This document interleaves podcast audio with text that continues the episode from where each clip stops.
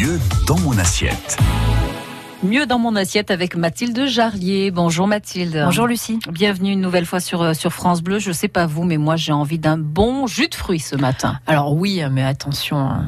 Comment ça, attention? Attention, euh, parce que je ne sais pas si vous avez vu passer la nouvelle, euh, mais il paraîtrait que les jus de fruits seraient encore plus mauvais que les sodas. C'est pas Euh, possible. si, si. Alors ça paraît fou, hein, parce que cela semble beaucoup plus naturel, beaucoup plus sain que le soda, mais le jus de fruits aussi doit être consommé avec modération. Mais d'où vient cette, cette information, Mathilde? Eh bien, elle provient d'une étude américaine que les journaux et les magazines ont relayée largement, hein, comme Le Point ou Science et Avenir, euh, Science, Science et Avenir, pardon, euh, plutôt euh, reconnus quand même pour leur sérieux et leur quête de véracité euh, scientifique. hein. Cette étude, qui repose sur un suivi de plus de 13 000 personnes âgées de plus de 45 ans sur une durée de 6 ans quand même, a démontré que les jus de fruits étaient en réalité aussi nocifs que les sodas.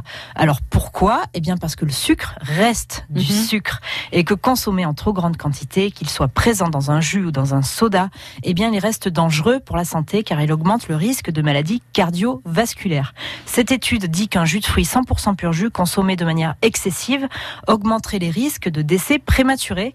Euh, L'étude parle quand même d'un risque qui passe de 9 à 42%, ce qui est énorme. Mm. Alors la consommation de plus de 35 centilitres, ce qui représente deux verres, on va dire, eh bien augmenterait de 11% le risque de mortalité, toutes causes confondues, c'est important. Et ce n'est pas rien Mm. surtout. Mais attention, il faut bien remettre dans le cadre. hein. Ce n'est pas parce que vous buvez beaucoup de jus de fruits que vous allez mourir forcément Mhm. plus tôt. Ce n'est pas une cause justement, c'est une simple corrélation. Alors comme pour le soda, il faut surveiller donc sa consommation de jus de fruits, même s'il est naturel. Oui, euh, et dans l'idéal, les scientifiques conseillent la consommation de 23 centilitres par jour pour un adulte et 18 centilitres pour un enfant, soit l'équivalent d'un verre. Un seul verre. Un seul verre par jour. Il faut oublier de boire la bouteille de jus d'orange comme ça en se disant que c'est bon pour la santé. Non, fruits égale fructose égale sucre et égale danger. Dans l'excès, il faut donc aussi surveiller notre consommation de jus de fruits.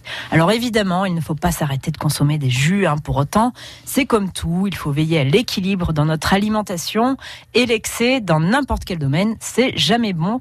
Euh, et il faut signaler quand même que plusieurs scientifiques qui ont réagi à cette étude demandent des examens plus poussés pour examiner les risques Mhm. exacts, mais aussi les bénéfices de la consommation de certains fruits.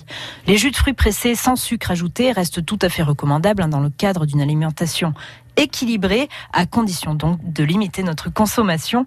On ne peut pas euh, en boire comme de l'eau en fait. Hein. On ne peut pas boire du jus de fruits pour s'hydrater ou de se désaltérer.